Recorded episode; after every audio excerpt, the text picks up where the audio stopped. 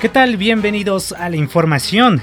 La Fiscalía Especializada para la Atención de Delitos Electorales citó a Eva Cadena, ex candidata de Morena por el municipio de Las Chuapas en Veracruz, para que rinda su declaración por el supuesto medio millón de pesos que recibió para Andrés Manuel López Obrador.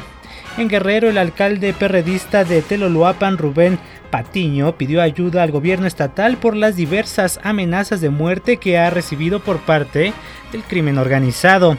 Fuerzas federales lograron la detención de Miguel Ángel N., alias El Chito, líder de la organización delictiva La Línea que opera en Chihuahua. Cuatro personas muertas y dos heridos fue el saldo que dejó el derrumbe de una construcción en Cartagena, Colombia. Hasta aquí la información, les saluda Manuel Adauto.